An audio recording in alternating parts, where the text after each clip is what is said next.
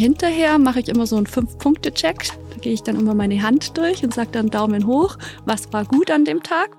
Dann der Zeigefinger, aufpassen, wo muss ich in Zukunft drauf aufpassen. Dann der Mittelfinger, wo, worauf möchte ich in Zukunft verzichten. Dann der Ringfinger, woran möchte ich in Zukunft festhalten. Und der kleine Finger, der darf sich immer noch weiterentwickeln. Also sprich, was habe ich gelernt aus dem Flug.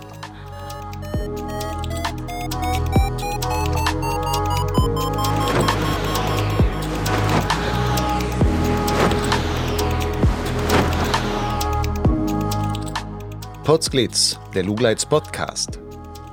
Geschichten aus dem Kosmos des Gleitschirmfliegens. Heute mit Yvonne Date und ich bin Lucian Haas. Wer Gleitschirm fliegt, sollte sich immer wieder auch ins Bewusstsein rufen, warum oder wofür sie oder er das macht. Wer sich selbst gegenüber gute Argumente für das Gleitschirmfliegen ins Feld führen kann, wird es leichter haben, mit Rückschlägen und ängstigenden Erlebnissen in seiner Fliegerkarriere umzugehen. Einfach, weil man Gründe hat, dabei zu bleiben und sich nicht seiner Angst geschlagen zu geben, die einen ansonsten über kurz oder lang vom Himmel fernhalten könnte. Yvonne Date kann davon ein Liedchen singen. Nicht nur, weil sie selber schon mit unangenehmen Rückschlägen in ihrer fast 30-jährigen Fliegerkarriere zu kämpfen hatte, vor allem auch, weil sie als Mentaltrainerin anderen Fliegerinnen und Fliegern auf die Sprünge hilft, mit Ängsten und weiteren Schwierigkeiten rund um das Flughobby besser umzugehen. In dieser Potsglitz Folge Nummer 109 erzählt die 46-Jährige von ihrer Arbeit.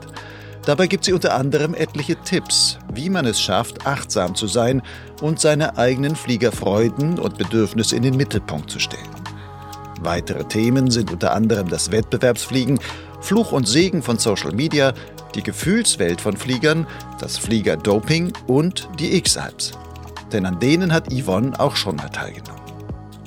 Aufgenommen haben wir diesen Podcast übrigens ziemlich spontan an einem Regentag bei einem anderen Gleitschirmwettbewerb, dem NRW Cup im Sauerland. Wenn dir Potsglitz gefällt, dann unterstütze doch meine Arbeit als Förderer. Wie das ganz einfach geht, erfährst du auf dem zugehörigen Gleitschirmblog Lugleits und zwar dort auf der Seite Fördern. Yvonne, welche Frage meinst du, sollte sich ein Gleitschirmflieger auf jeden Fall mal stellen? Ja, warum Gleitschirm, also warum man überhaupt Gleitschirm fliegt. Also warum fliege ich Gleitschirm? Warum machst du es?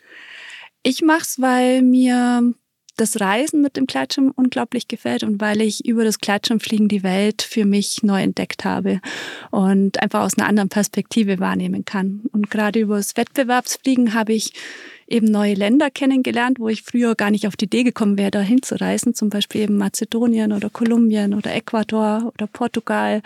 Und ähm, ja, das Gleitschirmfliegen hat mir eine neue Welt eröffnet. Aber das ist ja etwas, was im Grunde beim Gleitschirmfliegen später kommt mit dem Reisen. Das mhm. hat man vielleicht am Anfang noch gar nicht so im Blick, dass das geht und dass das so eine ganz eigene Qualität des Gleitschirmfliegens auch ist. Was war denn bei dir der Urimpuls dafür? Also bei mir war der Urimpuls, dass mein Vater und ich, also meine Eltern hatten sich getrennt und mein Vater und ich haben ein gemeinsames Hobby gesucht. Und wir waren dann zusammen beim Wandern und dann kam da einer mit so einem Rucksack an und hat dann oben auf dem Berg seinen Gleitschirm ausgepackt und ist dann ins Tal runtergeflogen. Und da hatten wir dann gedacht, boah, das wäre ja cool, wenn wir das auch könnten. Und daraufhin haben wir zusammen einen Gleitschirmschein gemacht. Wie lang war das zwischen dass ihr es gesehen habt und gesagt, das ist cool und dem, dass du gesagt hast, jetzt stehe ich wirklich am Berg und mache meinen ersten Flug? Ähm, das weiß ich gar nicht mehr. ich weiß nicht. Also ich glaube, wir hatten dann, also ich war damals, glaube ich, 14 oder so.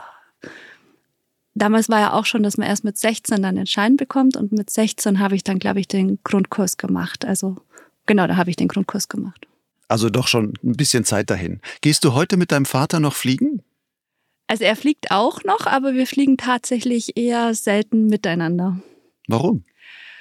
Ja, weil mein Vater einfach, also er wohnt auch woanders, also er hat andere Fluggebiete wie ich.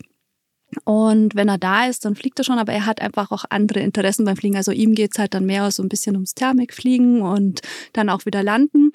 Und ich bin ja mittlerweile dann eher, wenn ich im Allgäu bin, viel am Tandem fliegen, mache das dann halt beruflich. Und wenn ich nicht im Tandemfliegen bin, dann bin ich halt auf dem Wettbewerb und fliege dann halt bei Wettbewerben mit. Was macht dir mehr Spaß, Wettbewerb oder Tandem?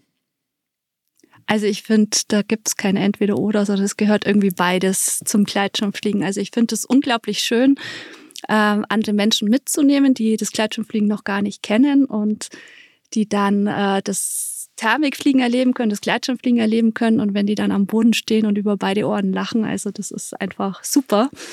Aber ich finde, genauso gehört es auch dazu, selber zu fliegen und dann eben auf Wettbewerbe zu gehen und ähm, ich mein eigenes Flugerlebnis zu erleben. Also ich finde, das ist beides gut, beides anders, aber es gehört irgendwie zusammen. Also nur Tandemfliegen hm, wäre auf Dauer, glaube ich, auch nichts, aber jetzt äh, auch nur Wettbewerbe, ja, es ist, ist glaube ich, einfach die Mischung.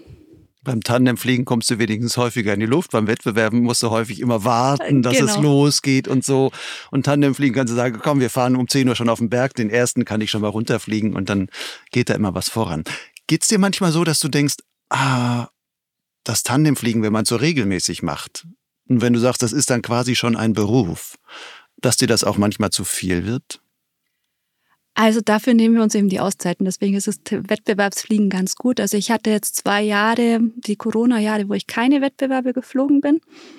Und da war dann eigentlich auch die Idee, dass wenn äh, das Wetter eben entsprechend gut ist, dass wir dann äh, Streckenfliegen gehen uns die Zeit nehmen, aber das hat halt überhaupt nicht funktioniert, weil wenn ein guter Streckenflugtag ist, das weißt du ein, zwei Tage vorher und dann ist halt der Terminkalender schon voll mit Tandemfliegen und das hat überhaupt nicht funktioniert. Also ich habe praktisch keinen einzigen Streckenflug gemacht und beim Wettbewerbsfliegen, da weiß ich halt, okay, da und da ist der Termin, das blocke ich mir dann und dann nehme ich einfach keine Termine an.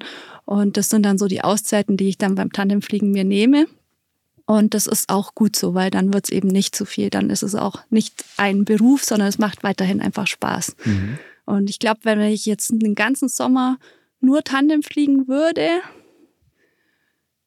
ja, dann kann es wahrscheinlich zu viel werden. Aber so mit den Auszeiten ist es gut.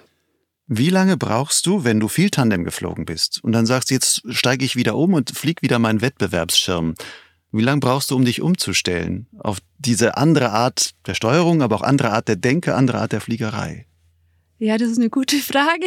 Also früher ist mir das nicht so schwer gefallen. Jetzt, nachdem ich zwei Jahre gar keine Wettbewerbe geflogen bin, also habe ich schon letztes Jahr gemerkt, als ich wieder so angefangen habe, dass der Umstieg ähm, gebraucht hat und ich glaube auch noch gar nicht so ganz vollendet ist.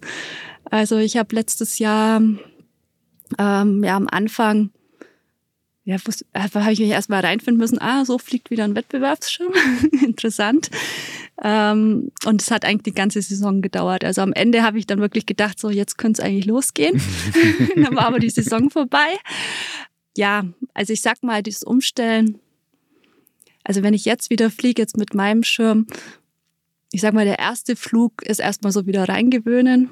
Und mit dem zweiten, dritten Flug, da geht's dann schon, dass ich dann sage, okay, jetzt passt mit dem Schirm und jetzt kann ich eigentlich Wettbewerbe fliegen. Was fliegst du als Wettbewerbsschirm? Aktuell in 10.02. Zufrieden damit? Ja, sehr. Doch. Wenn du auf diese Wettbewerbe fährst, wovor hast du am meisten Angst? Am meisten Angst? Oder hast du überhaupt Angst, wenn du auf Wettbewerbe fährst? Also, am meisten Angst. Also wenn ich auf Wettbewerb fahre, habe ich keine Angst. Nee. Ähm, Im Wettbewerb selber, also wo, was mir Respekt einflößt, sondern halt die Wetterbedingungen teilweise.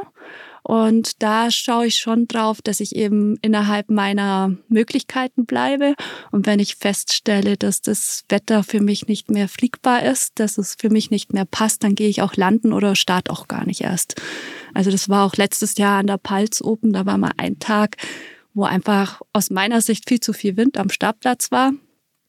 Und ich kannte auch das Fluggebiet überhaupt nicht. Und in der Palz, da sind ja auch viele so Täler und habe mir dann gedacht, ich weiß nicht, wie unten im Tal dann das mit dem Windsystem da ist. Mhm. Und da habe ich gesagt, nee, da starte ich nicht und bin dann halt an einem Tag gar nicht gestartet. Geht dir das dann so, dass du am Abend denkst, ah, wäre ich vielleicht doch geflogen, wenn du siehst, dass andere dann gut geflogen sind? Oder kannst du zufrieden mit deiner Entscheidung sein und sagen, ich habe für mich meine Entscheidung getroffen und das, das ist gut so? Also manchmal kommt es schon hoch, wenn ich ehrlich bin. Ich glaube, das kommt bei jedem dann mal hoch, wenn, ich, wenn man so Entscheidungen getroffen hat und dann hinterher erfährt, die anderen sind super geflogen und war ja alles gar kein Problem.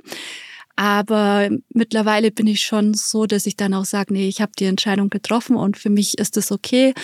Zu dem Zeitpunkt hat es für mich nicht gepasst und dann ist es auch gut. Und meistens, also aus der Erfahrung heraus, waren es auch gute Entscheidungen. Also ich kann mich auch noch an andere Flüge erinnern, wo ich auch nicht gestartet bin und die anderen geflogen sind. Und häufig war es dann einfach so, dass die Piloten dann auch gesagt haben, ja, also eigentlich war das nicht kein guter Flug und es war turbulent oder ja, oder sie haben sie dann auch gefürchtet in der Luft und dann waren es meistens im Nachhinein gute Entscheidungen. Und ich denke mir auch, lieber ärgere ich mich einmal über einen Flug, äh, den ich nicht gemacht habe und denke mir, ja, wäre vielleicht doch gegangen, anstatt dann vielleicht in der Luft zu sein und sich dann zu fragen, äh, wäre ich doch lieber am Boden. Ich, das ist, glaube ich, die schlimmere Variante. Hast du denn mal schlechte Erfahrungen gemacht, die dich dahin geführt haben, zu sagen, hey, ich passe da viel besser auf, was für mich noch stimmt? Eigentlich von Anfang an, ja. Also ich war mal auf einem Wettbewerb dabei, da bin ich noch keine Wettbewerbe geflogen. Das war in Slowenien und da haben die einen Wettbewerb gestartet, obwohl es außenrum gewittert hat. Also da hat es wirklich gedonnert, die Wolken haben sich aufgezogen und die haben den Wettbewerb gestartet. Mhm. Und äh, es sind dann vom Wettbewerb alle heil gelandet und in einem anderen Fluggebiet, aber wo eigentlich der Task hingegangen wäre, ist aber tatsächlich ein Pilot tödlich verunglückt. Haben sie dann auch gesagt, aber wir haben gesagt, ja, der war nicht im Wettbewerb, ja, aber es war eigentlich Glück, sag der, ich mal. Derselbe Tag, dieselbe Route, dieselben Bedingungen. So. Genau, aber es war Glück, dass da halt vom Wettbewerb keiner verunglückt ist. Ja, und dann hatten die das aber am, am Folgetag nochmal gemacht, da hat es auch wieder gedonnert. Das, ähm, die haben auch wieder den Tag gestartet und da hat es dann tatsächlich zwei, drei, die sind dann tatsächlich abgestürzt also verletzt halt, also nicht mhm. tot, aber verletzt. Und da habe ich schon gemerkt, man muss im Wettbewerb einfach selber entscheiden, passt oder passt nicht. Weil auch wenn 100 andere weiterfliegen, es können sich auch 100 Piloten irren, vor allem mit der Gruppendynamik, das kann immer mal wieder passieren, äh, dass man dann einfach mitgerissen wird und da einfach immer wieder reflektieren, passt es für mich noch oder passt es nicht? Und wenn ich für mich die Entscheidung treffe, nee, das passt für mich nicht mehr, dann gehe ich landen oder starte erst gar nicht. Genau. Wie wird man ein reflektierender Pilot? Ja, man darf sich das immer wieder bewusst machen, dass es diese Gruppendynamikprozesse einfach gibt und sich auch immer wieder hinterfragen und schauen, ja, okay, passt es, passt es nicht? Würde ich jetzt noch fliegen, wenn ich frei fliegen würde, ja oder nein? Und da muss man halt immer wieder mal so ein paar Momente mal inne nehmen, also Stopp machen und sagen, okay, wie ist es denn jetzt gerade? Wie ist es? Und ich sage auch immer hinterher, mache ich immer so einen Fünf-Punkte-Check. Da gehe ich dann immer meine Hand durch und sage dann Daumen hoch, was war gut an dem Tag, weil mhm. an jedem Tag ist irgendwas Gutes, auch wenn es ein schlechter Tag war, ist trotzdem irgendwas gut gelaufen. Dann der Zeigefinger, äh, so von den Eltern aufpassen, wo muss ich in Zukunft drauf aufpassen. Dann der Mittelfinger, wo ähm, worauf möchte ich ver ja genau das Faxsymbol, worauf möchte ich in Zukunft verzichten? Dann der Ringfinger ist ja immer so zum Festhalten von Dingen, deswegen haben wir auch den Ehering am Ringfinger. Also woran möchte ich in Zukunft festhalten? Und der kleine Finger, der darf sich immer noch weiterentwickeln. Also sprich, was habe ich gelernt aus dem Flug? Und wenn ich das immer nach jedem Flug mache, was war gut, worauf muss ich aufpassen, worauf möchte ich verzichten, was, woran möchte ich festhalten und was habe ich gelernt, dann reflektiere ich automatisch eigentlich jeden Flug und kann dann auch das Gute rausnehmen und das, was ich gelernt habe. Findest du denn bei jedem Flug immer etwas, wo du sagst, ich kann alle fünf Punkte erfüllen oder mit Inhalt füllen? Ja, eigentlich schon. Also, ja. Was ist so was Typisches, wo du sagst, daran möchte ich festhalten? Daran möchte ich festhalten, ja, wenn ich es geschafft habe, gelassen zu bleiben im Fliegen. Also bei mir zu bleiben, meine Entscheidungen zu treffen. Wie häufig gelingt dir das? Ja, immer mal wieder. Also äh, manchmal auch nicht. Also ich, ich bin ja auch ein Mensch, auch wenn ich mal Psychologie studiert habe, aber trotzdem äh, kenne ich natürlich auch bin ich auch ein Opfer der psychischen Prozesse und komme auch mal in die Gruppendynamikprozesse rein. Aber ich hoffe, dass ich es dann vielleicht schneller mag, wie vielleicht andere und dann merke, ah, jetzt bist gerade wieder in diesem Lemming-Effekt drin. Geh mal wieder einen Schritt zurück. Ähm, aber ich versuche schon, eigene Entscheidungen zu treffen und es gelingt nicht immer, aber schon häufig. Ja. Wenn es dir vielleicht auch mit diesem psychologischen Hintergrund vielleicht etwas häufiger gelingt als anderen im Wettbewerb, würdest du das sagen, unterm Ehrgeizgesichtspunkt oder sowas, ist das ein Vorteil oder vielleicht ein Nachteil, wenn man manchmal ein bisschen zu viel nachdenkt dann vielleicht? Also zu viel nachdenken ist immer ein Nachteil. Also beim Fliegen ist es ähm, also die besten Flüge sind, wenn du einfach intuitiv fliegst und im Flow drin bist und gar nicht viel drüber nachdenkst. Das sind die besten Flüge. Also wenn man dann auch äh, Piloten fragt, die ähm, sehr gut ins Ziel geflogen sind und die so einen richtigen Lauf gehabt haben, äh, wenn man mit denen hinterher spricht, die haben oft gar nicht wirklich nachgedacht, sondern es lief halt einfach und die haben ihrem Bauchgefühl vertraut und das ist einfach gut gelaufen und da haben die nicht viel nachgedacht. Wie kommt man in den Flow? Indem man fokussiert ist, auf jeden Fall, ähm, auf das, was zu tun ist, also auf die Aufgabe fokussiert ist, bei sich ist und ja, ein Ziel hat, das einen fordert, aber nicht überfordert. Das ist auch immer so eine Geschichte. Und ja, eigentlich der Hauptgedanke ist, denke ich, dass man fokussiert im Hier und Jetzt ist. Und in dem Moment, wo halt die Gedanken abschweifen oder man sich zu sehr auf die anderen fokussiert, in dem Moment bin ich dann eigentlich schon wieder raus aus dem Flow.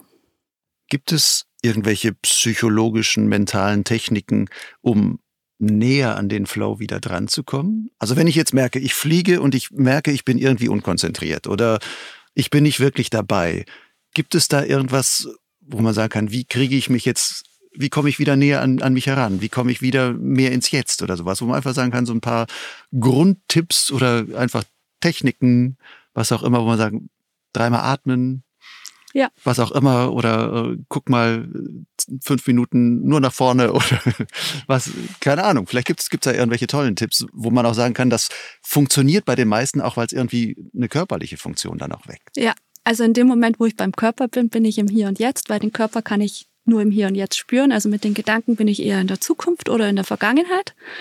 Aber sobald ich mich auf meinen Körper konzentriere und meinen Körper spüre, bin ich auf jeden Fall im Hier und Jetzt. Bei den Körper kann ich nur im Jetzt spüren. Und ähm, was ich gerne mache, ist ein Crosscheck. Das ist etwas, was mich einfach wieder ankert. Und der Crosscheck geht eigentlich ganz einfach, indem ich äh, zuerst mal mich auf etwas innen eng fokussiere. Bei mir sind es meine Schultern. Dann ziehe ich meine Schultern hoch atme mal tief ein mhm. und aus und dann entspanne ich mich im Gurtzeug. Ist auch immer gut, entspannt im Gurtzeug zu sein. Dann schaue ich auf mein Cockpit. Früher hatte ich da immer irgendwelche Aufkleber drauf, teilweise auch Atmen, weil wenn ich so angespannt bin, dann vergesse ich auch das Atmen. Ähm, mittlerweile, also aktuell habe ich nichts drauf, aber ich schaue dann trotzdem auf mein Cockpit. Und dann blicke ich einmal um mich herum und schaue praktisch mir die Umgebung an. Damit habe ich praktisch meine Gedanken unterbrochen und bin wieder kurzfristig im Hier und Jetzt. Und der Vorteil ist auch, also ich habe das auch schon so nach Talquerungen angewendet, wo ich dann so der Fokus sich verengt hat und ich dann denke, oh Gott, jetzt geht's gleich runter, jetzt muss ich gleich landen. und dann mache ich diesen Crosscheck und da ist mir schon mal passiert, dass ich einen ganzen Pulk von 15 Piloten einfach übersehen hatte. Und dann, nachdem ich dann einmal um mich herum geschaut habe, habe ich dann gesehen, ach, da sind ja andere sind ja noch. andere, die auch, die sogar steigen. Dann fliege ich doch zu denen. Genau. Und die hatte ich vorher einfach komplett ausgeblendet. Und der Crosscheck, der hilft einfach, diesen Gedankenkreislauf zu unterbrechen und wieder einen offenen Blick zu haben. Und Crosscheck, würdest du dann sagen, das sind zehn Minuten, zehn Sekunden? Wie lange braucht sowas? Also einmal eintrainiert, zwei Sekunden. Okay. Einmal also schnell die, die Schultern hochziehen. Schultern hoch, einatmen, einatmen ausatmen, entspannen, Blick aufs Cockpit, einmal rundrum. Wenn ich das schnell mache, das geht ganz fix. Und wenn es beim ersten Mal nicht funktioniert, wiederholst du das einfach nochmal. Dann kann ich es nochmal machen und genau. Du hast Psychologie studiert, hast du gesagt. Hast du von Anfang an, als du auch Psychologie studiert hast, das mit dem Ausblick gemacht, ich möchte das irgendwie auch mit Sport mit Gleitschirmfliegen und so in diese Richtung irgendwie kombinieren? Ja, weil bei mir war es tatsächlich so, dass ich äh, erst eine Mentaltrainer- und Business-Coach-Ausbildung gemacht habe. Und ich hatte während der Mentaltrainer-Ausbildung einen Unfall mit dem Gleitschirm. Und mir hat das mentale Training extrem geholfen, diese, ja, diese Situation zu verarbeiten, also dieses Erlebnis. Und dass ich wieder entspannter fliegen konnte. Und ich habe ja dann auch angefangen, mentales Training für Gleitschirmpiloten anzubieten. Und es kamen dann aber immer mehr psychologische Themen dazu. Es kamen auch andere Themen dazu. Ich habe das dann für Selbstständige auch angeboten. Und dann habe ich eine Freundin kennengelernt, die dann gesagt hat, ja, sie studiert Psychologie an der Fernuni Hagen. Ich dann solche Ohren bekommen und habe mir dann gedacht, okay, Fernuni, da muss ich nicht umziehen. Das klingt ja ganz spannend, habe mich da informiert und habe mich dann auch sofort eingeschrieben und dann eben fürs nächste Wintersemester dann Psychologie angefangen zu studieren, ja. Das heißt, tagsüber fliegen, abends studieren, so ungefähr. So ungefähr, ja. Wenn du jetzt noch als Mentaltrainerin für die Flieger arbeitest, wie sieht sowas aus? Ist das hauptsächlich Gruppenarbeit oder schon hauptsächlich Einzelarbeit, dass du sagst, ich habe die einzelnen Piloten, die auf mich zukommen und dann arbeite ich mit denen? Also aktuell mache ich tatsächlich eher Einzelarbeit. Ähm, aber ich mache auch Gruppenprogramme. Also ich habe ursprünglich mit Gruppenprogrammen angefangen. Ähm, ja, und dann mit Corona habe ich es dann auch online angeboten und jetzt aktuell habe ich eigentlich hauptsächlich ein paar Einzelcoachings. Aber ich möchte schon auch wieder Gruppenprogramme anbieten, weil Gruppe, finde ich, eigentlich hat einen großen Vorteil, weil ich dann einfach auch von den anderen lerne. Die anderen haben ähnliche Probleme. Erstens mal erkenne ich, dass ich nicht alleine bin, sondern dass es mhm. anderen genauso geht. Und das Zweite ist, ich kann einfach von den Ideen der anderen auch profitieren. Also ich finde Gruppenprogramme super. Vielleicht gerade bei solchen Sachen, wo du sagst, im Grunde Gleitschirmfliegen die Leute das, was sie erleben oder wie das ist, mhm. welchem Medium sie sich aussetzen und den Gefühlen, denen man sich aussetzt, werden nicht bei allen die gleichen sein, aber schon ähm, sehr ähnlich, dass man sagt, das Setting ist ein ähnliches und da kann man sehr schnell über das Gleiche dann halt halt reden. Ja, Genau. Von den Fragen, die dabei kommen, oder bleiben wir mal den Einzelcoachings. Gibt es so typische Themen, wo du sagst, 60 Prozent oder 70 Prozent oder was auch immer meiner Coachings drehen sich immer um das? Also sehr viele kommen eben mit Ängsten und Unsicherheiten und wollen die Angst loswerden. Und dann muss ich sie immer enttäuschen und dann immer sagen, ja, die Angst äh, loszuwerden, ja, das äh, funktioniert nicht so. Also es gibt keinen Zauberstab, der einfach simsalabim und weg ist sie, sondern die Angst, sage ich mal, ist etwas, was uns begleitet, was beim Klatschenfliegen auch dabei ist und was auch dazugehört irgendwo, ähm, weil wir halt einfach in einem Element sind, das unsichtbar ist und dadurch haben wir einfach viele Unsicherheiten und dann wird immer wieder die Angst auftauchen. Es wird immer wieder kommen und, und sagen, ja, pass auf, da könnte das oder das oder jenes sein. Und ich sag mal, das sind Gedanken, die unser Verstand produziert. Keine Ahnung, woher die kommen. Das produziert einfach unser Verstand. Und im Endeffekt ist unser Verstand wie ein guter Freund, der uns beschützen möchte. Und manchmal übertreibt unser guter Freund und schickt dann irgendwelche Horrorszenarien, wie wir abstürzen oder sonstiges. Und das ist die Aufgabe unseres Gehirnes, uns eben zu beschützen. Und ich sage immer, das ist wie so ein Vorfahrt-Achtenschild oder, oder ein Stoppschild an der Straße. Und ich da kann dann aber entscheiden, was ich damit mache. Also wenn ich jetzt an den Vorfahrts-Achtenschild hinfahre, ja, dann kann ich nach links und rechts schauen. Wenn kein Auto kommt, dann fahre ich raus. Aber ich habe halt erstmal Achtung, da könnte es gefährlich werden, schaue erstmal, also gucke ich und dann alles gut, fahre ich weiter. Und genauso ist es mit unseren Gedanken auch. Also eine Angst, die dann kommt, ist ja in die Zukunft gerichtet. Ist ja meistens nichts, was jetzt real ist, sondern es ist mhm. etwas, was in die Zukunft gerichtet ist, was vielleicht auf uns zukommen könnte. Und unser Verstand sagt halt, hey, pass auf, schau dich nochmal um, ist wirklich alles in Ordnung. Und dann überprüfe ich, okay, Wind passt, Bedingungen passen, Schirm ist offen, alles gut ja, dann gehe ich weiter. Oder ähm, hey, da hinten die Wolken werden schon etwas grau oder dunkel. Also das Wetter ändert sich jetzt gerade. Der Wind schaut auch so aus, wenn er gerade zunimmt. Ja, es könnte vielleicht wirklich gefährlich sein. Okay, dann gehe ich landen. Dann bedanke ich mich bei meiner Angst, sage danke, dass du äh, mir diese Signale geschickt hast und mich von der Dummheit bewahrt hast. Dann gehe ich landen. Oder wenn ich sage, nee, das ist jetzt einfach was Irreales, das passt überhaupt nicht, ja, dann fliege ich weiter obwohl die Signale gesendet wurden. Sind denn diese Ängste, die dir die Leute schildern, wenn du guckst, woher kommen die? Würdest du dann sagen, gerade bei Gleitschirmfliegern ist es bei vielen eine wie eine Urangst, die wir vielleicht haben, weil wir uns in ein Medium begeben, was halt so unsichtbar und wo wir eigentlich nicht hingehören? Oder ist es bei vielen auch eine Angst, die vielleicht eine eher eine Art traumatische Angst ist, wo sie ein schlechtes Erlebnis hatten mit was auch immer, kann ja super gut ausgegangen sein, einfach manche kann ja schon Trauma sein, der Schirm klappt einmal ordentlich, rumst richtig, sie werden einmal durchgeschüttelt, wussten halt für zehn Sekunden nicht, wo sie sind, der Schirm fliegt danach wieder, aber danach können sie nicht mehr, dann sind sie in der Angststarre oder sowas. Was würdest du sagen, was überwiegt mehr bei deinen, ich sag, Kunden, nenne ich jetzt mal? Sind das so traumatische Ängste oder eher Urängste, die da mitschüren? Also ich glaube, das ist so 50-50. Also äh, was halt immer dabei ist, ist natürlich das Bedürfnis nach Sicherheit, Unver also Unversehrtheit, dass ich gesund bleibe und dass ich den Flug gut überlebe und dass ich halt äh, ja Sicherheitsbedürfnis, das ist einfach mal das Grundbedürfnis, was da immer mitschwingt. Und wenn jetzt einer ein schlechtes Erlebnis hatte, wie du sagst, so ein Schock, also manchmal kann es ja einfach bei einem Anfänger reicht ein größerer Klapper. Und wenn das einfach sehr eindrucksvoll war, dann ist es halt ein Schock, was dann tief sitzt.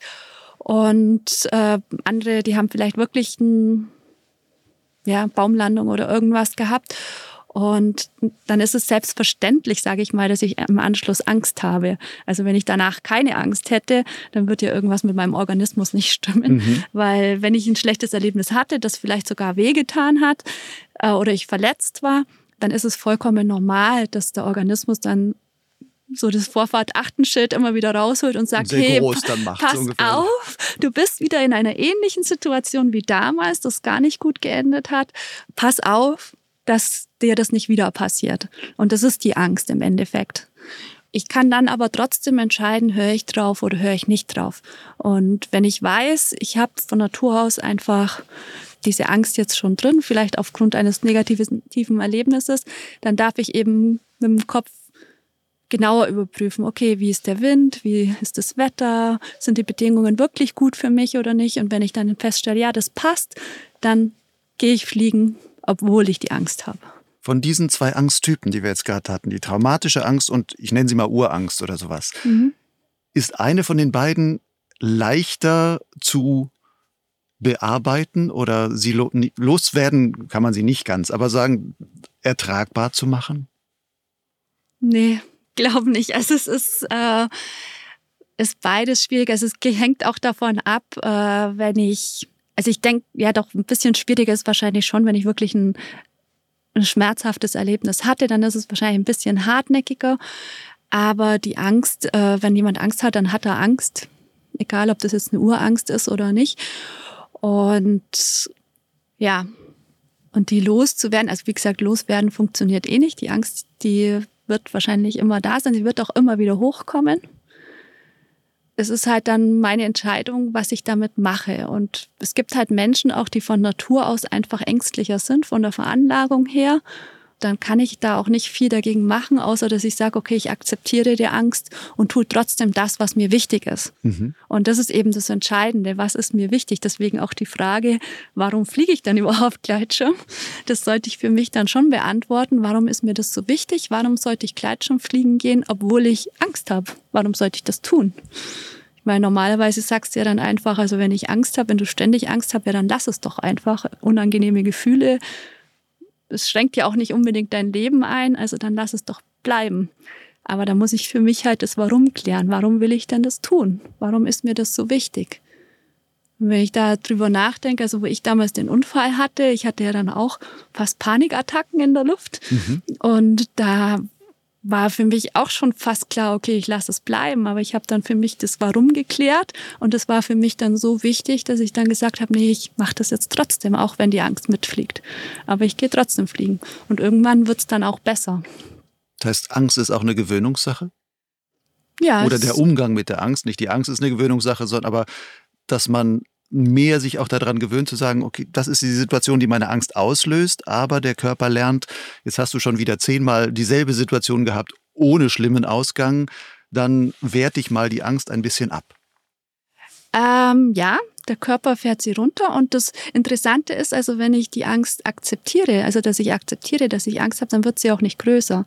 Das äh, Problem ist, wenn ich dagegen ankämpfe. Also wenn ich merke, okay, ich habe Angst und ich sage dann, nein, ich will die nicht haben, ich schiebe die jetzt weg, die muss weg sein, die muss ich jetzt unterdrücken, dann wird die Angst größer. Also weil Druck löst halt Gegendruck aus. Mhm. Und äh, umso mehr ich versuche, etwas nicht zu haben, desto größer wird's. Also wenn ich zu jemandem sage, der vor einer vor Menschen reden soll, und der läuft rot an und ich sage zu dem, lauf auf gar keinen Fall rot an, tu alles, um nicht rot anzulaufen, dann macht's bicken hm, und fliege Kopf, nicht in diesen Baum so ungefähr. Genau. und das funktioniert nicht. Und deswegen ist eigentlich besser zu akzeptieren, okay, ich habe jetzt Angst. Okay, ich habe jetzt die und die Gedanken. Okay, ich habe die und die körperlichen Reaktionen. Mein Herzschlag geht nach oben. Ah, okay, meine Knie zittern. Aha, okay.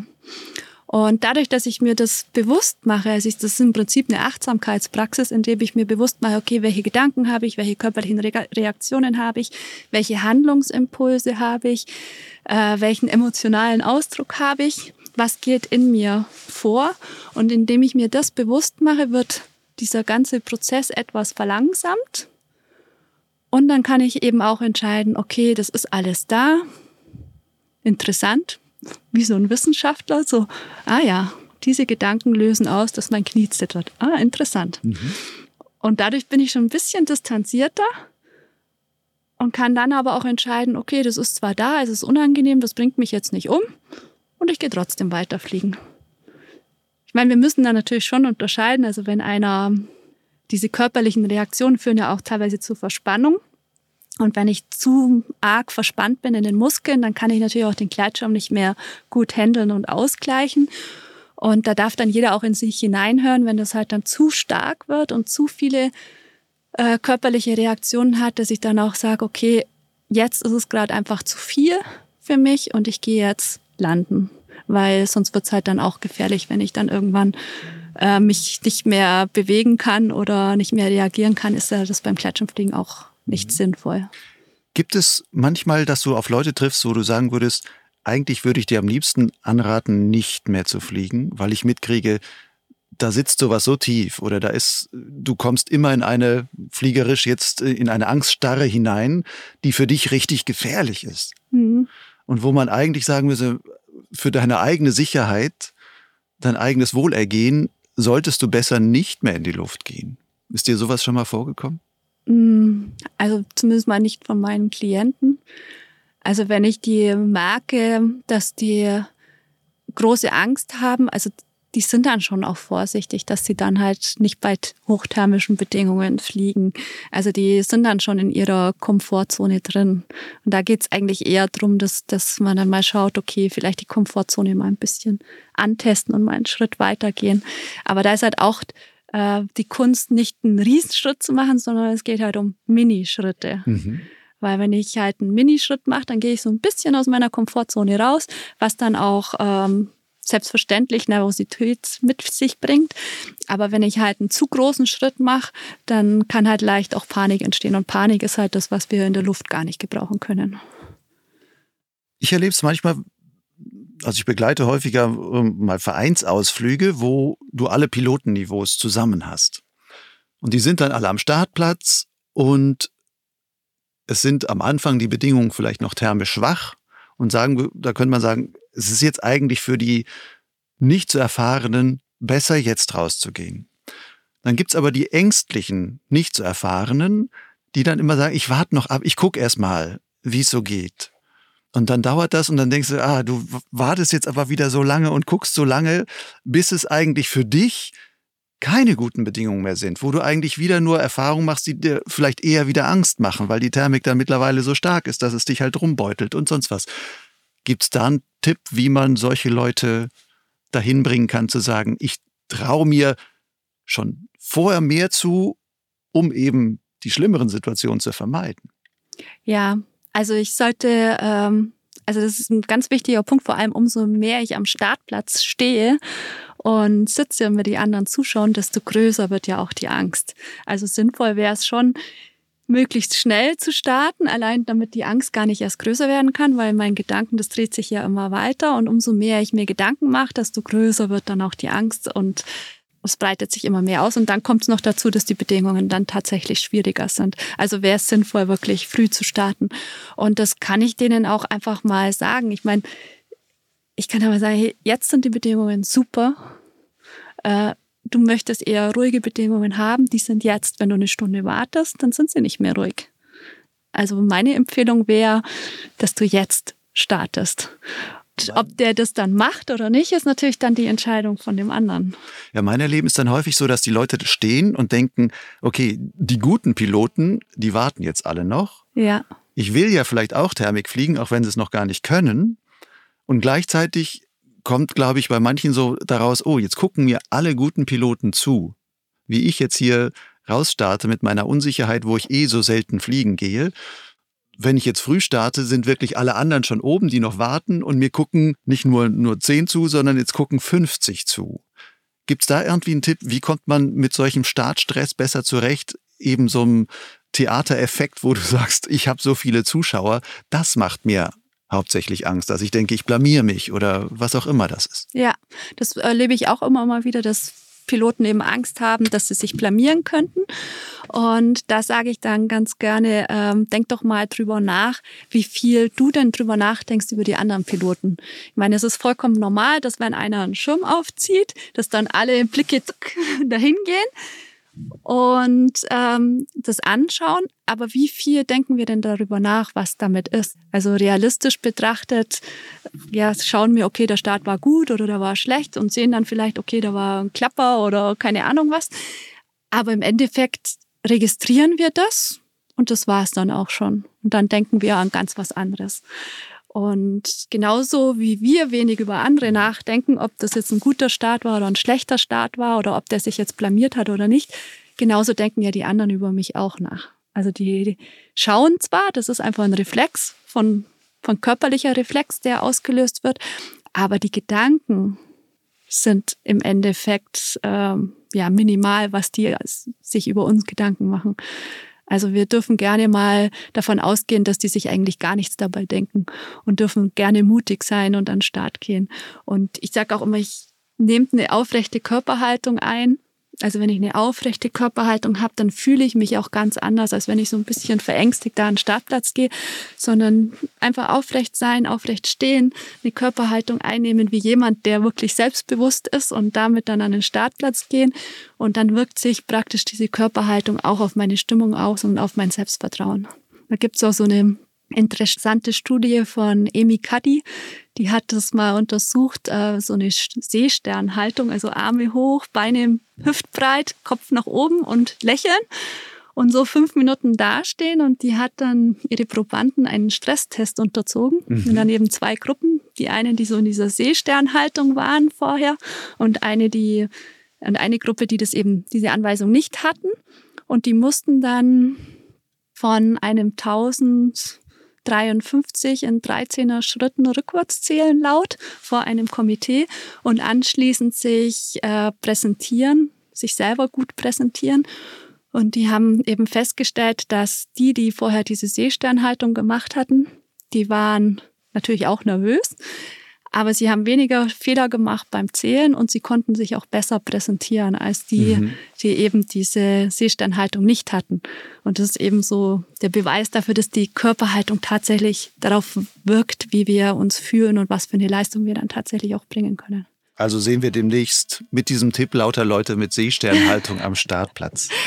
Jetzt ist es gleich Viertel nach. Ich glaube, wir müssen mal Pause machen. Okay. Aber bis dahin, danke dir schon mal. Ja, gerne.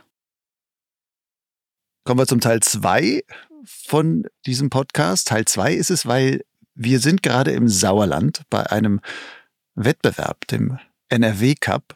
Es regnet draußen und es gab zwischendurch ein Briefing, an dem wir teilnehmen mussten, um dieses Briefing zu hören, um dann jetzt wieder Zeit zu haben, den Podcast weiterzumachen, weil es regnet immer noch. Magst du Regen? Ach, manchmal ist es ganz nett. Beim Fliegen? Nein, wir fliegen natürlich nicht. Aber manchmal ist so ein Regentag auch ganz gut, weil man dann mit, mit gutem Gewissen einfach mal entspannen kann. Wie entspannst du am besten? Ach, am liebsten in der Sauna. Tatsächlich, wenn es schön warm ist und ja. Es gibt hier, glaube ich, in Olsberg gibt es eine Therme. Ah. Da könntest du heute noch in die Sauna fahren, falls sie das nachher absagen und nicht noch darauf hoffen, dass hier noch die Sonne irgendwie rauskommt oder zumindest der Regen aufhört und man noch an Stüppel, dem Startplatz hier dem nächsten irgendwie sohren kann. Ja, vorausgesetzt, wir kommen hier raus.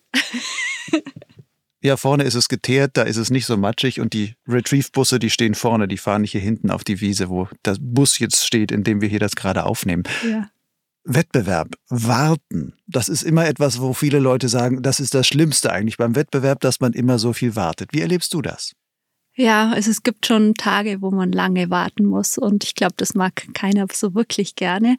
So am Anfang von einem Wettbewerb ist es ja mal ganz nett, weil man dann die anderen Piloten wieder trifft und sich mit denen austauschen kann. Und äh, wenn das dann aber so zwei, drei Tage ist, dann ja, dann wird es manchmal schon ein bisschen lang, das Warten. Aber Socializing ist doch auch nett mit der Flieger-Community. Ja. Geht's dir denn dann trotzdem auch manchmal so, dass du sagst, ich kann dieses Fliegergequatsche nicht mehr hören? Also in, nein, also wie gesagt, also wenn man dann mal auf einem längeren Wettbewerb ist, der mal eine Woche geht und es ist eine Woche lang Regen, also dann ist auch mal gut, wenn das dann irgendwann vorbei ist. Aber ansonsten es ist immer wieder nett, äh, die anderen Piloten zu treffen und sich mit denen auszutauschen. Ist auch ein Grund, warum ich gerne auf Wettbewerbe gehe, weil man dann immer wieder die Leute trifft und ist irgendwie wie so eine kleine Community. Eine Fliegerfamilie, die sich ja, da bildet. Genau. Bei den Wettbewerben, wie offen reden da eigentlich die Piloten untereinander über ihre Gefühle? Mm, also wenn ich sie frage, dann eigentlich schon sehr offen. Also ich kann mich auch noch erinnern, ich war mal in der Türkei auf dem World Cup und da waren wirklich heftige Bedingungen. Also da war es sehr trocken, es war auch sehr hoch. Also es war in Ostanatolien, da sind ja die Berge sehr, sehr hoch. Und trocken, heiß und viel Wind. Und das war dann schon teilweise wie so ein Hexenkessel. Und ich weiß noch, da bin ich an einem Tag, ich habe dann irgendwann gesagt, so mir reicht's, ich gehe jetzt landen, mir ist es zu heftig. Und es ist ein einziger Pilot ins Ziel geflogen. Und den hatte ich dann hinterher gefragt, ob er sich nicht gefürchtet hat. Und er hat mir dann gesagt, doch, er hat sich fast in die Hosen geschissen. Aber er ist trotzdem weitergeflogen, weil er überzeugt war, dass, seine, dass er mit den Bedingungen klarkommt und dass es für ihn okay ist. Und das ist, glaube ich, auch das Wichtige, dass wir wissen, was wir können und wo unsere Fähigkeiten sind. Und wenn halt die Bedingungen einfach für meine Fähigkeiten nicht ausreichen, dann ist es auch gut, dass ich Angst habe und dass ich dann nicht fliegen gehe. Also das ist dann durchaus vernünftig. Sprechen wir trotzdem als Piloten vielleicht eigentlich zu wenig über die Gefühle, die wir beim Fliegen haben? Viele Gespräche sind ja die coolen Erlebnisse oder die coole Darstellung, dass man sagt, wow, da war so und so und mhm. da hatte ich da, habe ich den Klapper oder da hat es mich so hingerissen und keine Ahnung was. Aber weniger über diese Zwischentöne, die dann sicherlich in jeder Fliegerseele auch mitschwingen. Ja, das kann schon sein. Also wie gesagt, wenn ich dann die Leute direkt darauf anspreche, dann antworten sie schon, aber von sich aus, klar, da erzählt das, erzählen das die wenigsten. Woran liegt das, dass da eigentlich eher die Coolness im Vordergrund steht und eigentlich könnte man hätte so viel miteinander zu teilen, weil das, was die Leute fliegerisch erleben, ist ja eben nicht nur die Coolness, sondern das sind ja ganz andere Emotionen, die man dann auch da in der Luft auch hat. Und ähm, geteiltes Leid oder geteilte Freude, also geteiltes Leid ist halbes Leid und geteilte Freude ist ja meistens doppelte Freude. Da könnte man doch eigentlich, wenn man mehr in der Community auch breiter über sich und seine Erlebnisse dort sprechen würde, sogar das eigene Erleben auch noch toppen. Ja, das ist richtig. Aber warum man nicht so über seine, sage ich mal, negativen Emotionen spricht, ich glaube, das liegt einfach daran, wir streben ja alle nach Anerkennung. Und wenn ich mir jetzt die Social-Media-Kanäle anschaue, ich meine, da wird ja auch nur gepostet, was man gut gemacht hat und was toll gelaufen ist. Und über die Misserfolge wird ja wenig gesprochen.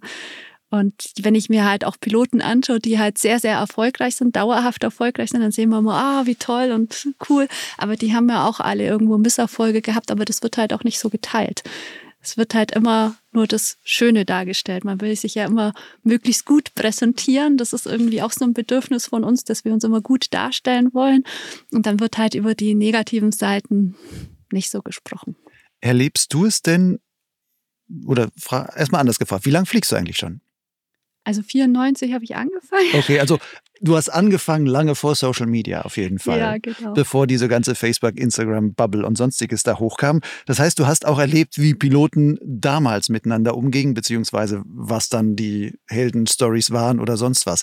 Hast du erlebt mit der Zeit, dass durch Social Media und diese Bilder, Darstellungswut auf Instagram und sowas, dass sich was auch in der Art geändert hat, wie Piloten ihr Fliegen erleben oder wie sie darüber reden oder was sie als Druck empfinden oder was auch immer? Hm. Kann ich jetzt gar nicht genau sagen. Also ich bin ja in meiner Anfangszeit nicht so viel geflogen. Also ich bin ja am Anfang tatsächlich wenig geflogen, weil ich auch, also ich habe mit 16 angefangen, hatte ich auch nicht das Geld, dass ich einen eigenen Schirm hatte. Ich habe hab mir dann immer einen Schirm von der Flugschule ausgeliehen. Und so richtig viel bin ich ja dann erst später geflogen. Aber ja, es kann schon sein. Also ich meine, jetzt erlebe ich es halt so, dass man viel halt über, über Fluggebiete postet. Also was halt zugenommen hat, viele posten dann halt, wo sie gestartet sind und und ähm, die Fluggebiete an sich. Und dadurch werden halt auch so diese Geheimtipps, die gehen halt so verloren. Weil, ähm, also wenn ich bei uns schaue, da gibt es so einen Berg, wo wir früher schon immer mal wieder geflogen sind, mhm. auch wenn es nicht gerne gesehen wurde, aber man ist halt da geflogen und man hat es halt nicht gepostet. Und heute wird es halt in Instagram oder auf dem XC sieht man dann, okay, da war der Startplatz und dann kommt noch das Bild dazu, oh cool. Und dann sind dann halt dann nicht mehr fünf, sondern auf einmal 50. Und das wird dann halt einfach nicht mehr geduldet von den Anwohnern oder von den Gebieten. Und dann ist halt jetzt zum Beispiel bei uns ein Fluggebiet komplett äh, verloren gegangen. Was halt aber nie ein offizielles Fluggebiet war, sondern nur ein für die Locals bekanntes, da kann man mal hochlaufen und genau. mal runterfliegen, wenn es genau. schön ist, oder halt wegfliegen. Genau, und jetzt ist es halt komplett gesperrt. Also jetzt darf man da halt gar nicht mehr. Und so sage ich mal, diese Geheimtipps, die sind halt jetzt immer mehr verloren gegangen durch das Posten in Social Media. Siehst du denn auch positive Sachen in Social Media? Also für die Pilotenschaft? Ja. Durch die, auch, auch was die Darstellungs, ich nenne es mal Wut oder sowas betrifft, dass man sagt, daraus kann man trotzdem was Positives ziehen?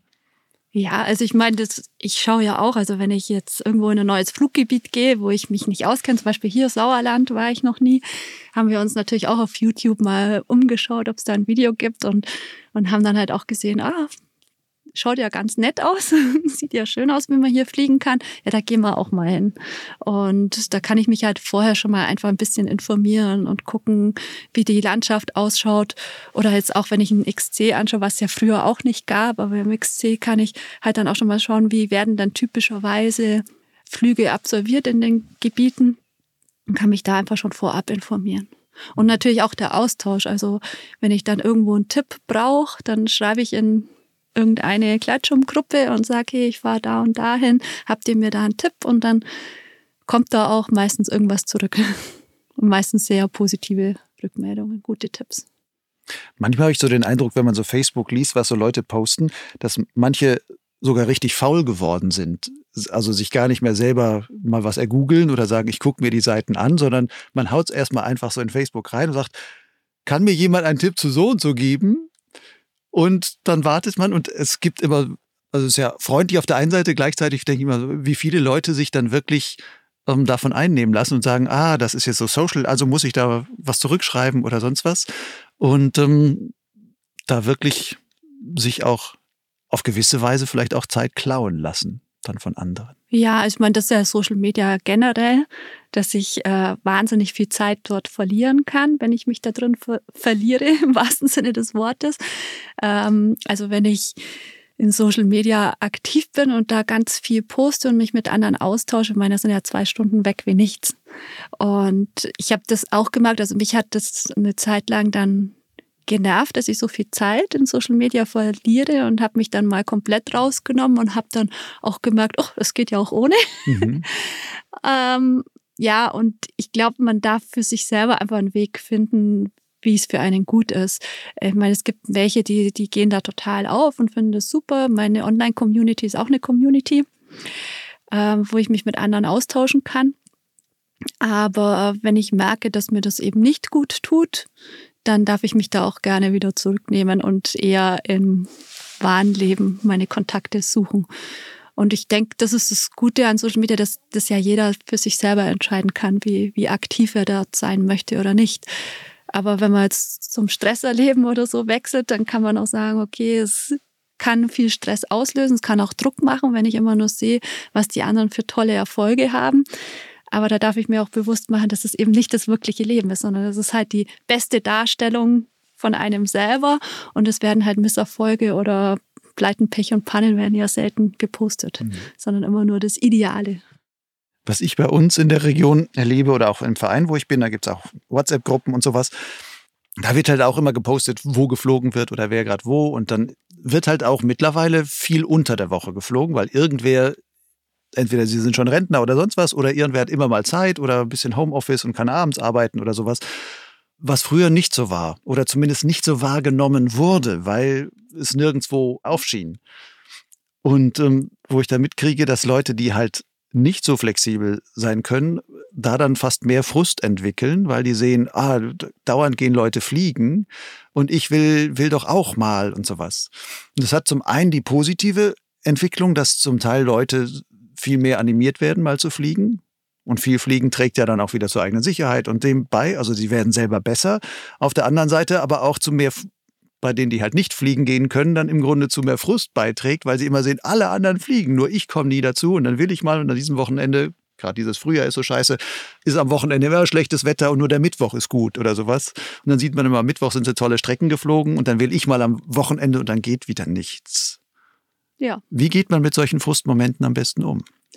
Also ich sag mal immer mal hinter die Kulissen schauen, weil die, die halt immer Zeit haben, die haben auch nicht immer Zeit, sondern die haben halt gerade mal da vielleicht Zeit gehabt, aber sonst halt viel am Arbeiten oder haben andere Dinge, die verzichten vielleicht auch auf etwas. Also ich kenne bei uns im Bekanntenkreis halt auch welche, die wirklich minimalistisch leben und dadurch halt auch viel Zeit haben, weil es hängt ja auch immer davon ab, welchen Lebensstandard möchte ich für mich selber gönnen. Also es gibt Menschen, die brauchen nicht viel zum Leben und da reicht es halt, dass die einfach nur, sag ich mal, einen Nebenjob machen und kommen über die Runden.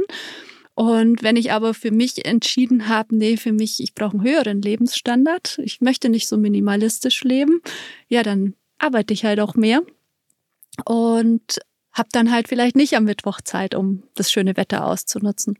Und da sage ich mir immer, da darf jeder auch mal für sich entscheiden, was ist denn für ihn wichtig im Leben. Und wenn ich eine Familie habe, ich meine, Kinder brauchen Zeit, Partner braucht Zeit und wenn mir mein Partner und meine Kinder wichtig sind, ja, dann sollte ich mit denen auch Zeit verbringen und kann dann vielleicht auch mal auf einen Flugtag verzichten, weil mir halt meine Familie in dem Moment wichtiger ist. Ähm, wenn ich aber sage, okay, ich stelle das Fliegen über alles und schaue, dass ich einen minimalistischen Lebensstil habe, weil mir das Fliegen einfach so viel bedeutet, ja, okay, dann habe ich vielleicht viel Zeit zum Fliegen, habe aber vielleicht wenig Geld, um einen hohen Lebensstandard zu haben und verzichte vielleicht auch auf einen Partner, weil der das vielleicht nicht mitmachen würde. Und da darf ich halt für mich dann auch immer wieder schauen, okay, was ist mir denn wirklich in meinem Leben wichtig? Hat das Fliegen wirklich so einen hohen Stellenwert, dass ich jeden Flugtag mitnehmen muss? Oder sind mir eben auch andere Dinge wichtig im Leben? Wie hältst du es mit der Work-Life-Fly-Balance? Also ich mache im Winter viele Seminare zur Psychologie und im Sommer versuche ich möglichst viel zum Fliegen zu gehen.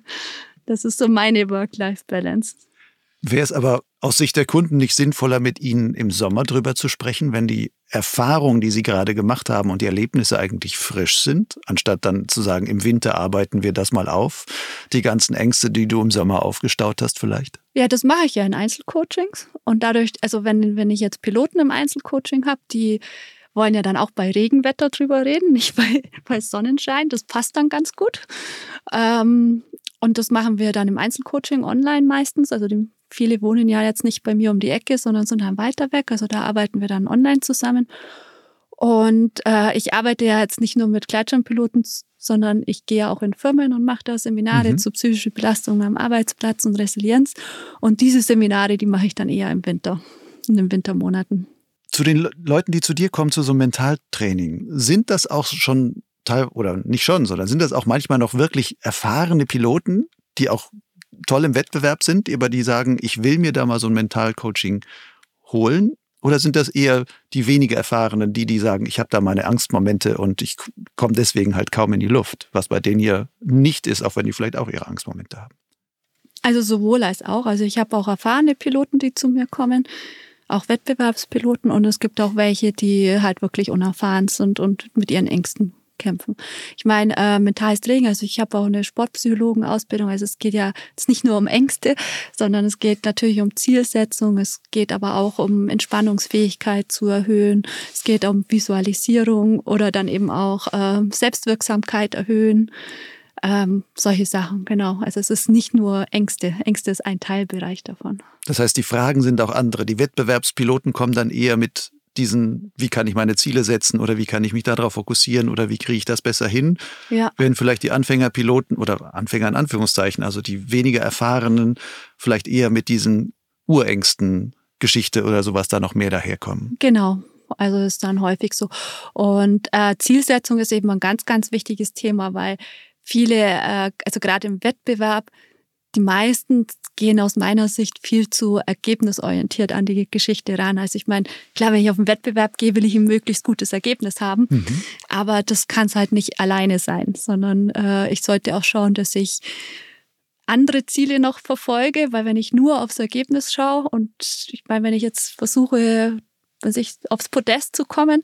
Hier sind jetzt 100 Piloten am Start, also es werden vielleicht von den 100, sage ich mal, 60 probieren, aufs Podest zu kommen, aber nur drei schaffen es halt. Da kann, ist die Wahrscheinlichkeit, dass ich gefrustet werde, doch relativ hoch. Und ich habe es auch schon erlebt im World Cup, dass einer in die Top 10 reingeflogen ist und vor lauter Frust am liebsten seinen Schirm verbrannt hätte, weil er halt nicht auf dem Podest steht. Und das passiert halt, wenn ich total ergebnisorientiert bin. Wenn ich aber eben auch schaue, okay, ich schaue auf meinen Prozess oder auf, auf Technik verbessern oder dass ich halt gelassener bin, dass ich meine Haltung innerlich ähm, verbessere oder meinen Fokus halten kann und das dann als Ziel erreicht habe, dann kann ich auch mit einem, sage ich mal, mittelmäßigen Ergebnis äh, zufrieden sein, wenn ich meine anderen Ziele erreicht habe. Und ich sag mal, das Ergebnisziel ist ja etwas, was ich gar nicht selber beeinflussen kann, weil ich kann den besten Flug meines Lebens absolvieren und bin halt trotzdem bloß 20. oder 50. wenn die anderen halt noch besser geflogen sind. Und da ist es viel besser drauf zu schauen, welche innere Haltung habe ich oder welche Haltung brauche ich, um ein möglichst gutes Ergebnis zu erzielen, welche Fähigkeiten brauche ich und dass ich mich darauf konzentriere und meine Fähigkeiten, meine Haltung und meine Strategie vielleicht auch verbessere man guckt ja immer so, man vergleicht sich gerne und guckt auf Leistung. Und Leistung im Fliegen wird ja entweder im Wettbewerb mit Plätzen gemessen oder dann mit Punkten und der eine hat 1000, der andere hat nur 970 oder was auch immer. Beim freien Fliegen gibt's halt die XC-Punkte, die man dann im DRV XC oder X-Contest und sonstiges hat und kann dann sagen, ah, ich hatte nur 60 und der andere hat 70 und ah, das wurmt mich jetzt wieder. Gleichzeitig hat man ja gerne so was, vielleicht liegt das auch in der Natur des Menschen, dass man sich messen will, auch mit anderen. Aber wenn man das nur auf diese Punkte reduziert, misst man sich ja immer nur in dieser einen Dimension. Und dabei gibt es halt noch andere Sachen, wo man sagen kann, die Schönheit des Fluges oder ein super schöner Flugstil, wo man sagt, der andere fliegt eigentlich viel schöner, ästhetisch schöner als ich oder sowas. Gibt es eine Möglichkeit, wie man auch da quasi ein Maß finden könnte für sich, um zu sagen, ja, wenn man sich nur vergleichen will, dass man sagen kann, aber okay, der andere hat vielleicht die zehn Punkte mehr geflogen. Aber für mich ist dieser Flug aus einem anderen Grund im Vergleich so viel mehr wert. Ja, also im Endeffekt geht es darum, für mich selber bewusst zu machen, warum ich gehe ich fliegen. Deswegen wieder die Eingangsfrage, warum äh, habe ich das Fliegen angefangen oder warum gehe ich fliegen? Warum ist mir das so wichtig? Was sind meine Werte dahinter? Und was sind meine Ziele bei dem Fliegen? Äh, und ich kann mich auch erinnern, also zum einen, als ich angefangen habe mit dem Streckenfliegen, war es genauso, wie du jetzt gerade gesagt hast. Man vergleicht sich so mit anderen. Ich hatte mir dann auch so Vergleichspiloten rausgesucht im XC, die so ungefähr so gut sind wie ich. Also ich habe sie so eingeschätzt. Und ich kann mich da noch an einen Flug erinnern, da ist mir mal was gelungen, was vorher noch nie geklappt hat. Ich hatte mich riesig gefreut. Das war ein wunderschöner Flug. Mhm. Und ich war so stolz auf mich, dass mir das ge gelungen ist und lade den Flug dann im XC hoch und sehe dann, dass einer meiner Vergleichspiloten zehn Kilometer weiter geflogen ist. und in dem Moment so, oh, Frust, so richtig scheiße. Und dann war dieses ganze tolle Erlebnis, war im Prinzip dahin, weil jemand zehn Kilometer weiter geflogen ist. Und da habe ich dann für mich gesagt, hey, bist du jetzt eigentlich bescheuert? Das, das kann es doch gar nicht sein. Das war ein toller Flug, du hast was geschafft, was vorher noch nie geklappt hat. Und jetzt kannst du einfach mal stolz auf dich sein. Was war das, was da geklappt hat? Ich weiß gar nicht mehr, ehrlich gesagt. Also es war irgendwie bei uns im Allgäu ein Flug und irgendwie eine Talquerung hat da super gut geklappt. Und ich, aber ich weiß noch, wie ich mich gefreut habe und ich kann mich noch so an diesen Frust erinnern, dass jemand wirklich weitergeflogen ist. Und das ist einfach nur schade, weil das Fliegen einfach viel, viel mehr hat. Und wenn ich etwas schaffe, was ich vorher eben noch nicht erreicht hatte, dann darf ich mich drüber freuen und ich bleibe dann lieber bei mir und auch im Wettbewerb. Also wenn halt ich es geschafft habe, konzentriert zu bleiben, bei mir zu bleiben, mein, meine Aufgabe so zu fliegen, wie ich es mir ausgemalt habe und es klappt und jemand anders ist halt dann ein bisschen schneller im Ziel, ja, dann darf ich mich für den anderen freuen und kann aber trotzdem mich auch darüber freuen, dass ich einen tollen Flug hatte. Wie ehrgeizig bist du? Wie ehrgeizig? Keine Ahnung, gibt es da eine Skala? du kannst deine eigene Skala definieren, aber wenn du dich so erlebst, also gibt es gewisser Form von Ehrgeiz, würde man sagen, es gibt so einen, einen unterdurchschnittlichen, jemand, der eigentlich für gar mhm. nichts, also nach Leistung gar nicht schielt, dann so einen durchschnittlichen und dann vielleicht einen, wo du sagst, der Ehrgeiz wird dann schon manchmal, kriegt so seine negativen Seiten. Man wird schon verbissen dabei. Genau, also für mich ist einfach wichtig, dass die Freude im Vordergrund steht. Und das ist auch das, also wie gesagt, es muss Spaß machen, es muss Freude machen, es muss ein tolles Erlebnis sein. Und das Ergebnis dann am Ende ist, sage ich mal, einfach noch das i-Tüpfelchen obendrauf. Also wenn dann ein Podestplatz oder so dabei rauskommt, dann ist es super, dann ist es on top klasse gelaufen. Aber wenn ansonsten, sage ich mal, das gut war, ein toller Flug hatte, schöne Erlebnisse hatte und ich mit mir zufrieden sein kann, dann ist es auch gut. War das schon immer so oder hast du dich dahin entwickelt? Hast du das gelernt?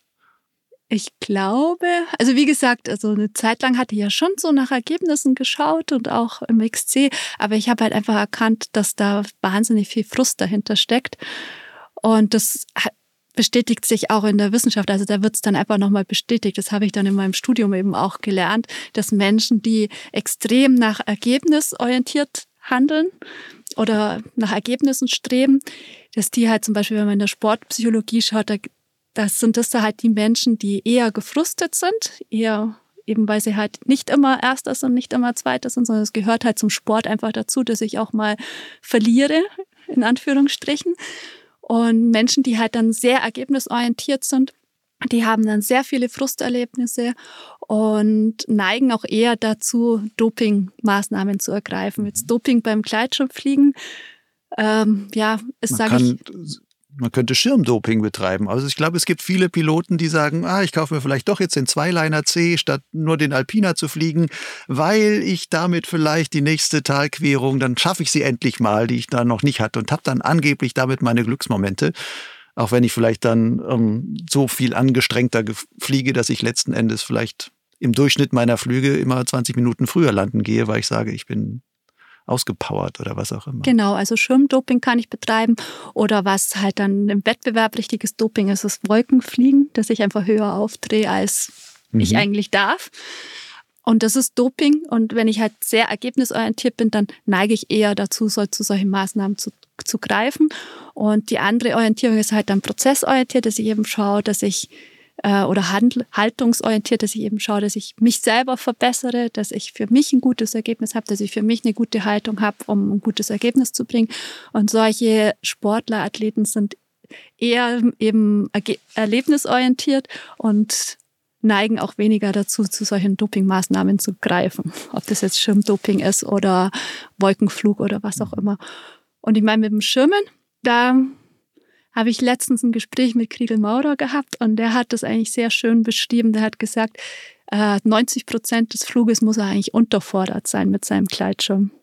Und er hat dann gesagt, so sieben, acht Prozent ist er dann gefordert und maximal ein Prozent äh, von seinen Flügen darf er vielleicht einmal an seine Grenzen kommen. Mhm.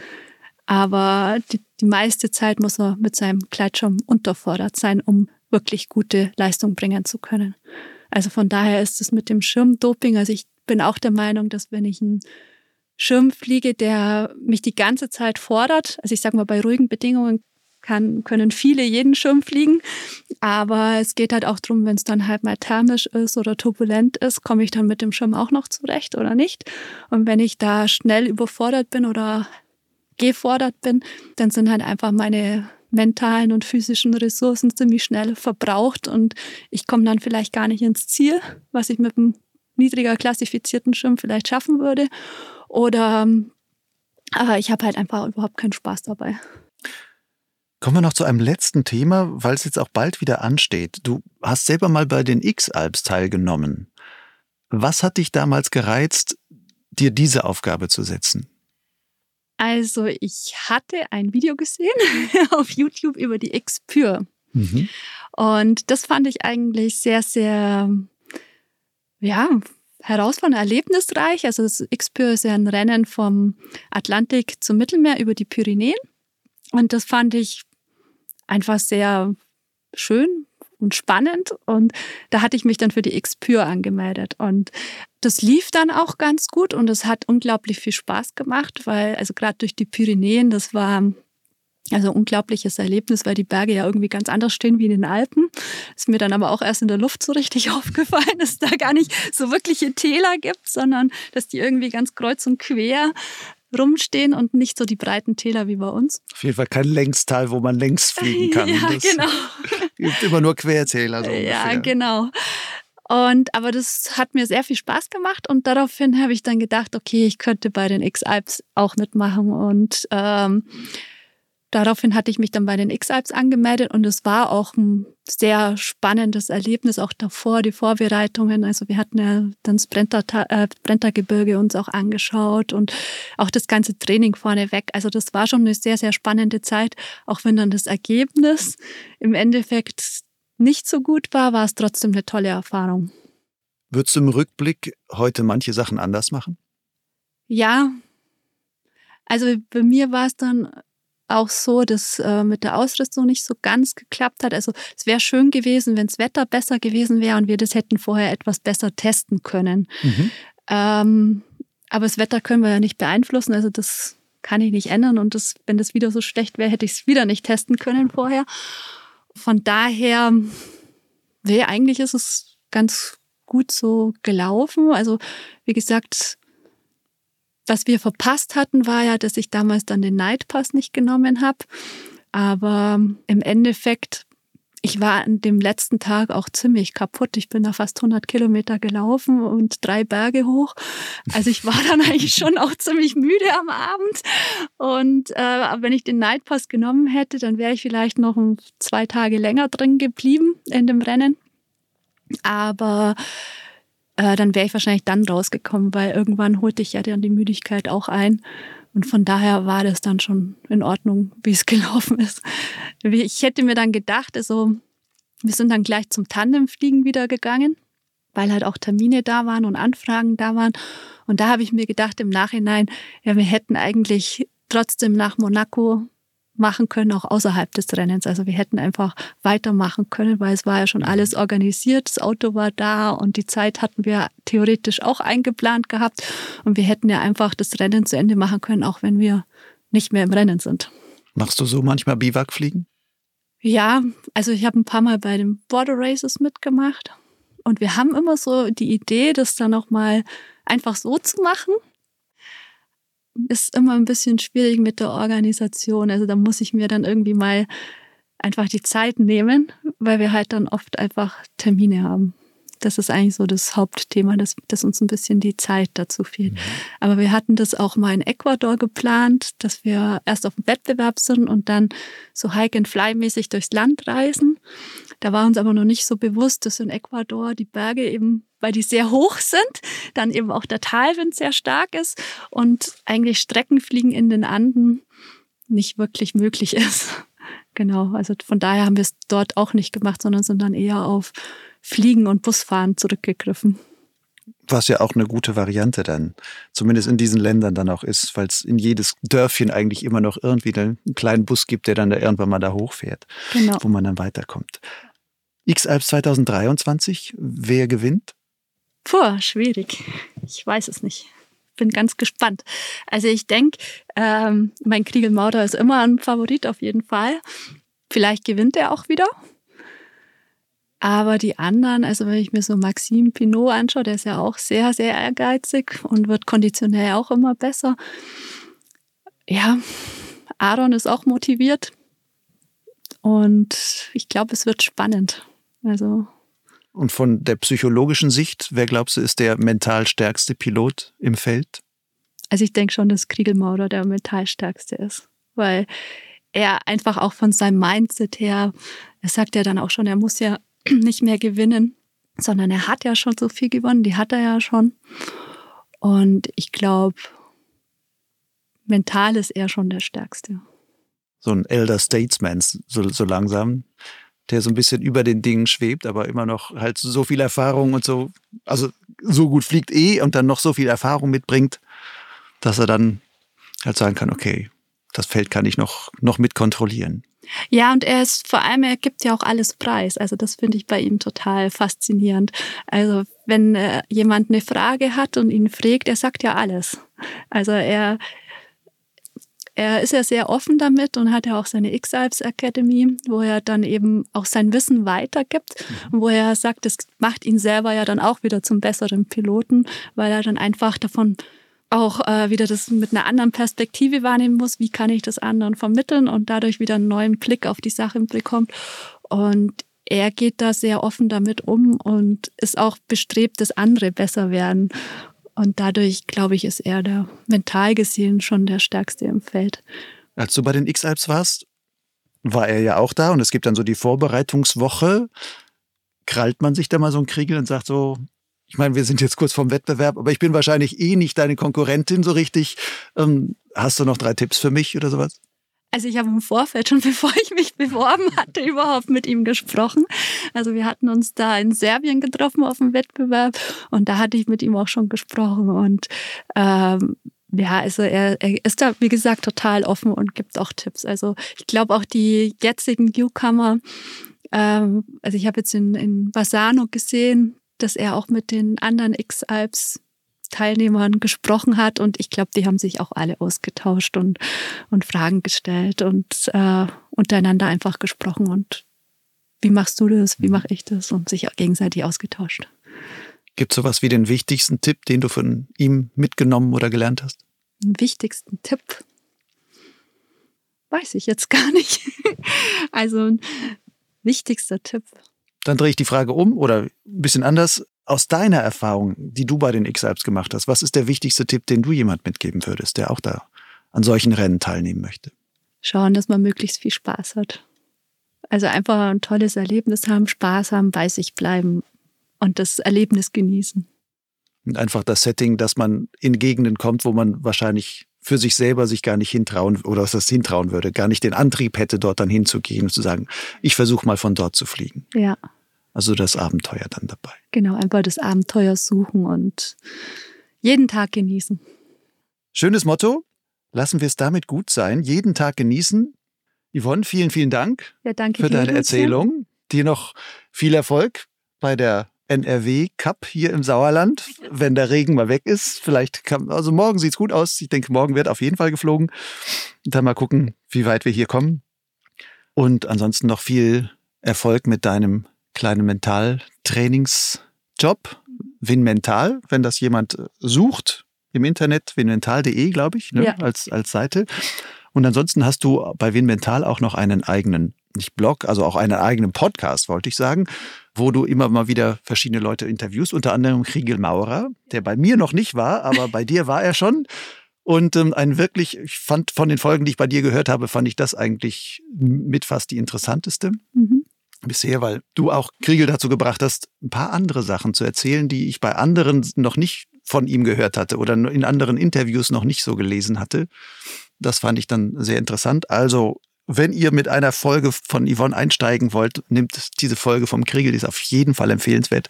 Und da gibt es noch einige andere ganz spannende Folgen dann auch noch da. Ja, danke, danke schön, dir. Lucian. Danke für das Gespräch. Sehr gerne.